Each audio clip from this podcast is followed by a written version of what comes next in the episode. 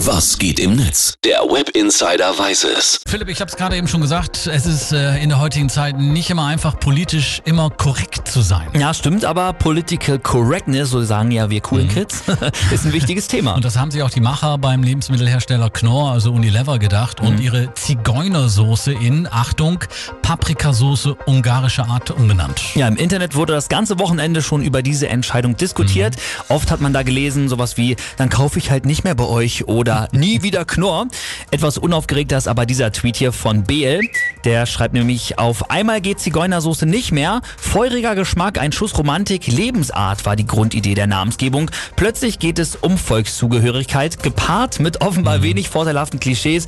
Ist das nicht Rassismus? Ja, das ist natürlich eine gute Frage. Ich würde sagen, vielleicht ein bisschen. Ich weiß es nicht. Lorenz Beutin schreibt dazu, Sprache ist Ausdruck von Machtverhältnissen. Rassismus wird durch Sprache fortgeschrieben, insofern ist es längst überfällig, dass Produkte wie die Zigeunersoße von Knorr umbenannt werden. Und die, die jetzt aufjaulen, die stellen sich damit ihr eigenes Zeugnis aus. Ja, klare, nachvollziehbare Worte. Ich frage mich ja gerade, ob äh, eine ähnlich große Diskussion ausgebrochen wäre, wenn Knorr den Geschmack und Ja. nicht den Namen der Soße geändert hätte, oder? Ja, stimmt. Ich habe hier noch was Witziges gefunden von Marc Sonne, der schreibt nämlich Paprikasoße.